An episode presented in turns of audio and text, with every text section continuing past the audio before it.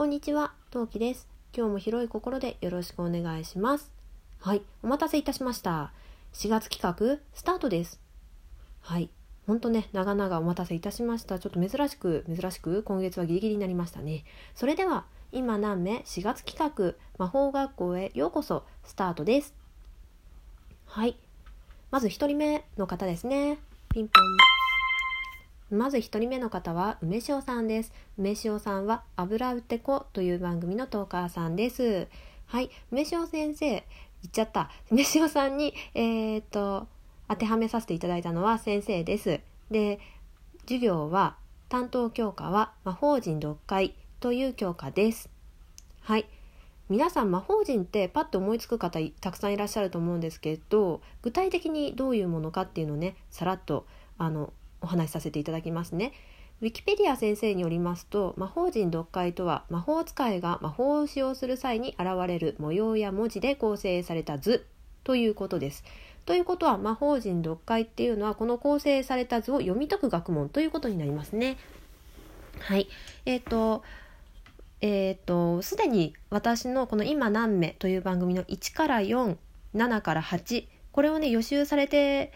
くださった方予習してくださった方はねあのもうすでにご存知だと思うんですけれど私はこの授業一番得意としておりました。はい。そのね先生です。はい。で、まあ、魔法陣って例えばカードキャプターさくらとかあの鋼の錬金術師のエドワード・エルリックとか、まあ、あの辺ですねが魔法を使う際にパッと現れてパッと消えるものっていうのが一般的だと思うんですけどあのまあたまに罠とか石碑とかまあ何か未来に伝えるものとかまあそういったものでね魔法陣を形としてちゃんとなんか見える状態として残されていく人っていうのも割と多かれ少なかれまあいるわけですね。でまあその残った魔法陣っていうのを残された魔法陣が一体何を目的としているのかっていうのがあのまあおそなんか害をなすものなのかなさないものなのかとか、まあ、そういうあのそういう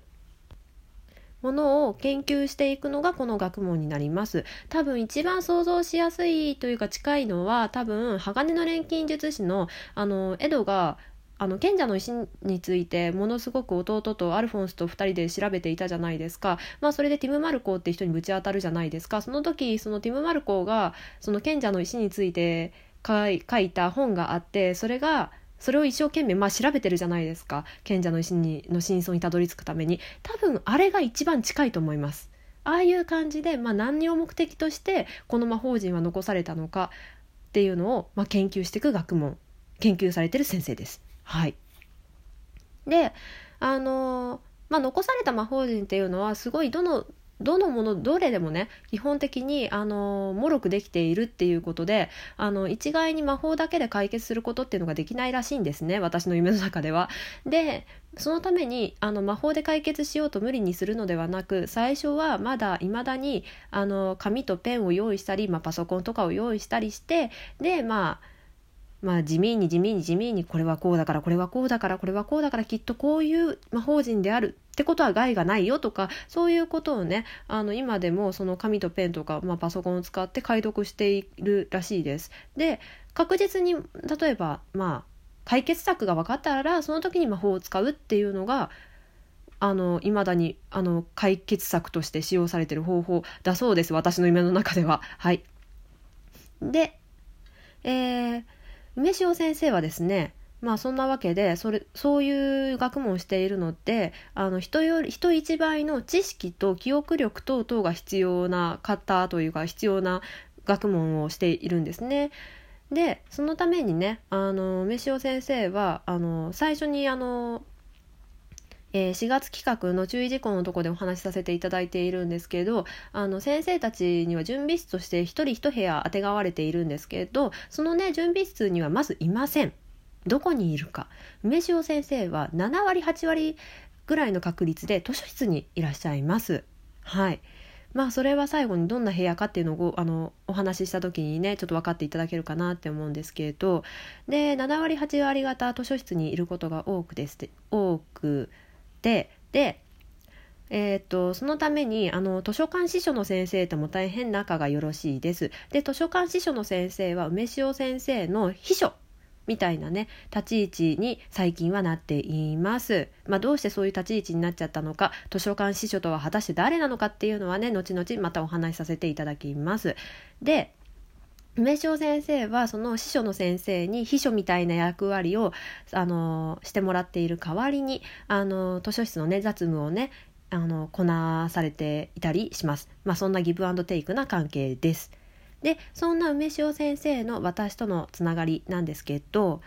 はい、私はあの魔法が使えない人間ハリー・ポッターでいうマグルなのであの魔法関係の授業っていうのは基本的に出ることができないんですね。だけどあの魔法を全く使わない授業っていうのは基本的にないんですよ。なのであのまあだからちっちゃい魔法ですら使えないからこの子は授業出れないぞなんて言ったら私受けられる授業がなくなるんですね。でなのであの魔法陣読解もあの本当は、まあ、魔法を使わないわけではないんですけどあの使わないわけではないけど、まあ、テストはあのペーパーテストだからということで、まあ、法人読解は、まあ、受けさせてもらっています。はい、でねだけど私魔法一切知らない状況であの入学高校生高校2年生になってしまったんですね。なので私のペーパーテストっていうのはみんなとは違って、まあ、小学校とか、まあ、みんなからすれば幼稚園とか小学校とか中学校レベルのねあのペーパーテストなわけです。がでもそれでもねちゃんとあのやっぱり嫌がる先生っていうのももちろんいて、まあ、別口でテスト作らなきゃいけないから面倒くさいしねそもそもマグルがあの学校に入ってきたことすら反対だっていう先生ももちろんいてその中でも梅塩先生は割と「ああいいんじゃないですかね」って言って受け入れてくれた先生ですね。でまあ全く触れないで高校生というか入学してしまったのでまあ魔法陣見てもちんぷんかんぷんなわけですよ。まあ、それでもテストはあの受けて点数取らなきゃいけないわけなので私もねよくあの授業とかあの部活がない時には図書室に通いまあ知識を貯めていくわけですね。で先生が7割8割方図書室にいるので「すいません先生この魔法陣わからないんですけど」とか「ここからここまで分かってここからここが今悩んでいてこれはどこの文献を見ればいいんですかね?」なんて質問を梅塩先生にはねよくしに行きます。で梅塩先生はすごく面倒見が良いので、まあ、私が分かるまでねきっちり付き合ってくれるとても仲の良い先生と言えるのではないでしょうか。はいでそんなわけで、えー、梅塩先生の、えーと、個人のお部屋準備室どんな感じになってるかというと、えー、まず本棚には全て本がびっちり入ってましてで床から天井まで本のタワーがザーッと何ももういっぱいいっぱいいっぱい立ってます。もうほとんどっていうか9割8割方それこそ本で占められた部屋です。ですが1本だけ道ができていまして、まあ、それをたどって歩いていきますと綺麗なテーブルテーブルっていうかデスク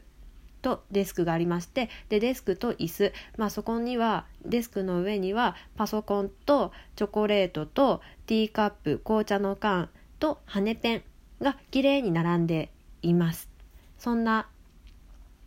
お部屋ですね、まあ、要するに座って作業する以外は本しかないというお部屋に梅塩先生は、えー、住んではいない。ちょっと待ってこのままだ住んでるって言いそう。違う違う。梅塩先生の準備室となっています。はい。